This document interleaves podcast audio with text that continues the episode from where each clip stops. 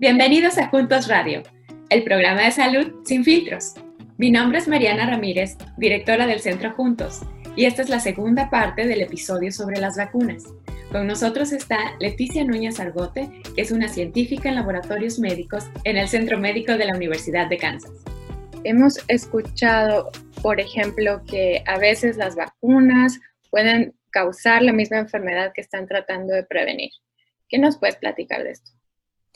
Pues eso es cierto, a veces eh, puede generarse una enfermedad eh, que es similar o incluso la misma que la que se está tratando de proteger. La razón de esto es que existen dos tipos generales de vacunas. Y unas que son lo que se llama la viva atenuada y la otra que es inerte. Entonces, las vacunas vivas atenuadas utilizan eh, bacterias o virus que son muy parecidos, son como los primos de la enfermedad eh, contra la que estamos vacunando, pero que son menos efectivos a causar la enfermedad en sí. Entonces, estas vacunas ah, se usan para darle la oportunidad a nuestro sistema inmunitario de ver la enfermedad casi, casi como si fuera una enfermedad natural.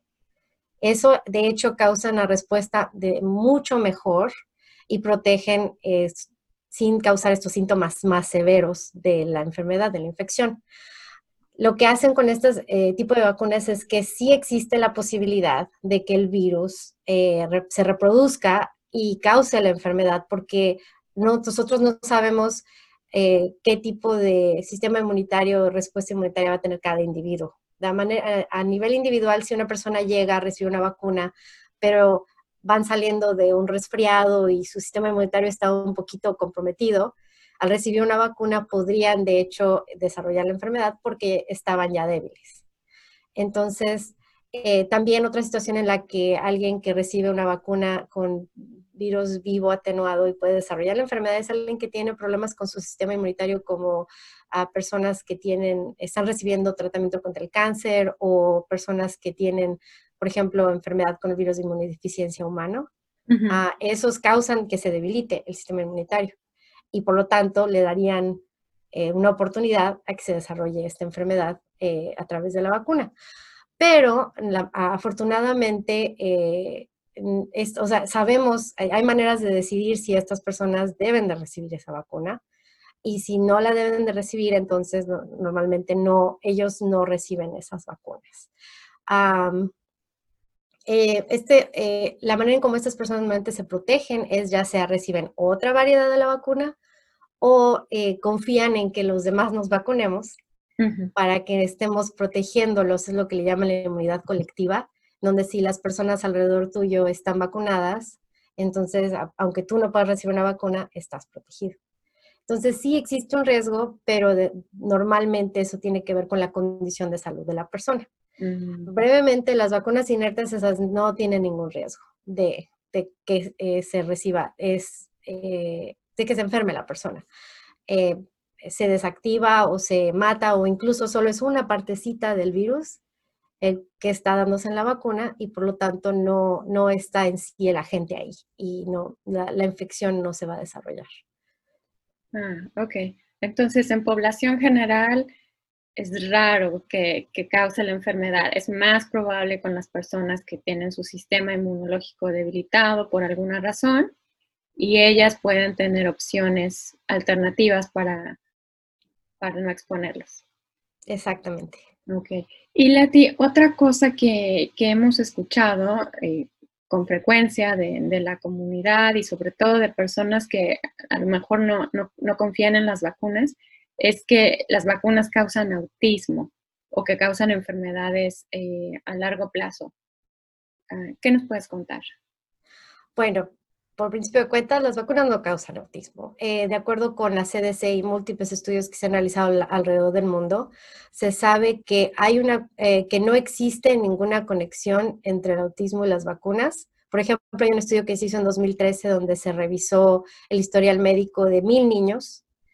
Eh, en, en, el grupo se incluyeron niños que ya habían recibido un diagnóstico de espectro autista y otros que no lo habían recibido y se incluyó a todos estos niños, se estudió su historial de vacunación y se, determinó que eh, recibir este diagnóstico no tiene ninguna conexión con haber recibido estas vacunas. Todos recibieron las mismas vacunas, pero solamente una proporción pequeña de ellos desarrolló eh, este, eh, el autismo. Entonces, eso es, no es una conexión que, es, que, exista.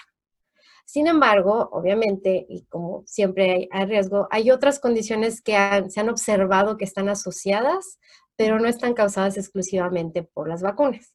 Por ejemplo, una condición es el síndrome de Guillain-Barré, que es un desorden que eh, puede observarse cuando el sistema inmunitario de alguien reacciona muy fuerte contra una infección, que puede ser una infección contra bacterias, contra un virus, y eh, el sistema inmunitario empieza a atacar a las terminales nerviosas del cuerpo y puede causar parálisis.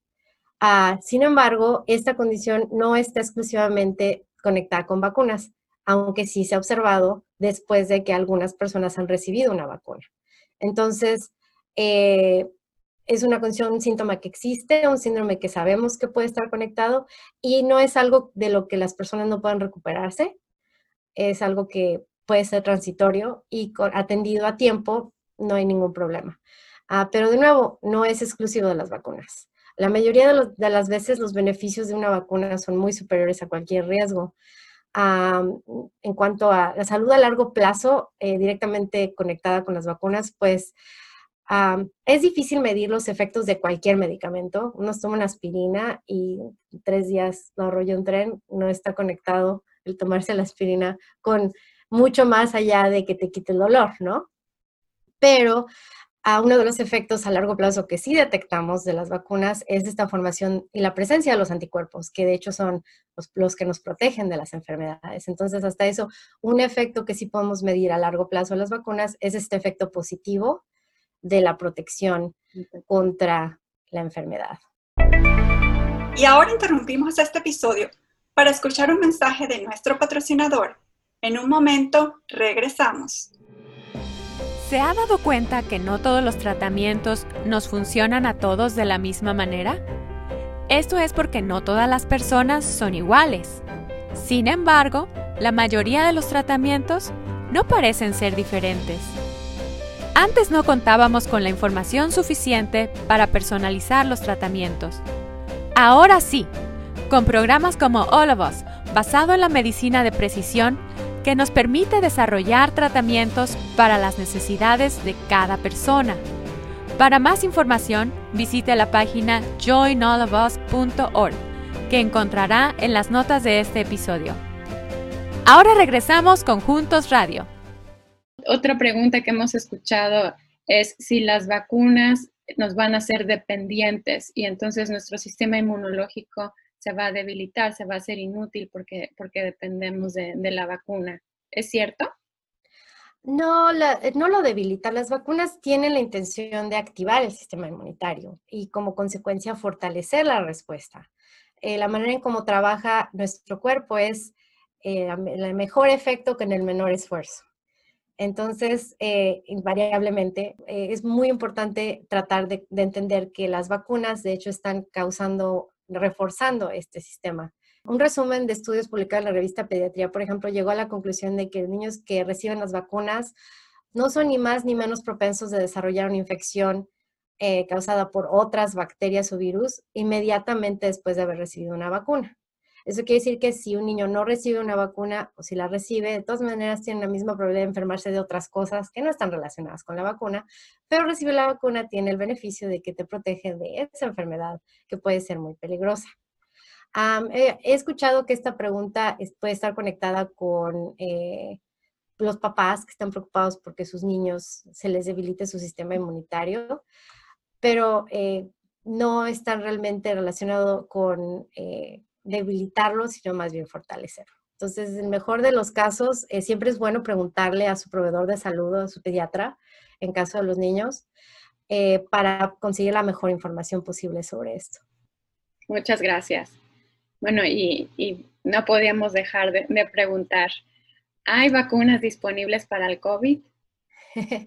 Ah, bueno, actualmente existen nueve vacunas que están en desarrollo que se encuentran en la fase preclínica y dos que están en fase 1 dos que están en fase 2 y de hecho hay tres vacunas que están en fase 3, recordando que la fase 3 es donde ya empiezan los estudios que incluyen a miles de personas de diferentes lugares con diferentes edades para ver si la vacuna es eficaz y, y segura. Entonces, este, los principales países donde se están desarrollando la mayoría de estas vacunas serían Alemania, China, Estados Unidos, Francia y el Reino Unido y se estima que algunos de estos primeros resultados de la fase 3 se pudieran obtener tan pronto como octubre. Sin embargo, eh, estamos muy entusiasmados, pero esto es todo gracias a que ha habido cooperación entre la industria y los gobiernos de varios países y están tratando de ver cuál va a ser la vacuna que va a ser la más efectiva todo esto desarrollando a través de muchos, eh, muchos lugares, muchos laboratorios, muchos científicos, todos están siguiendo los reglamentos y los protocolos establecidos por organizaciones internacionales. Ah, ahorita no sabemos qué tan efectiva será la vacuna que salga lo más pronto posible hasta que la población en general esté recibiéndola y de hecho seguirlos a través de varios meses o incluso años. Ah, porque la vacuna, la primera vacuna contra el COVID no va a ser la única ni la última. Pero ojalá que lo más pronto posible ya salga, porque sí la necesitamos. Ojalá que sí, yo espero que sí. Y, bueno, acá en, Kansas City somos afortunados de tener uno de los estudios, el de AstraZeneca y Oxford. Ajá. 1.250 personas van, van, a estar participando acá en, en el área metropolitana y en Wichita. Entonces, esperemos que, que, ayudemos a, encontrarla lo más pronto que sea. Claro, y siempre necesitamos y agradecemos la participación de la población en ser voluntarios eh, de, para, para decidir cuál es la mejor vacuna y poder protegernos todos. Así es. Me gusta mucho el concepto que dijiste de inmunidad colectiva, porque es la manera en que nosotros, cada quien puede poner su granito de arena para proteger a los que están más desprotegidos. Exactamente. Leti, ¿algún mensaje final que nos quieras compartir?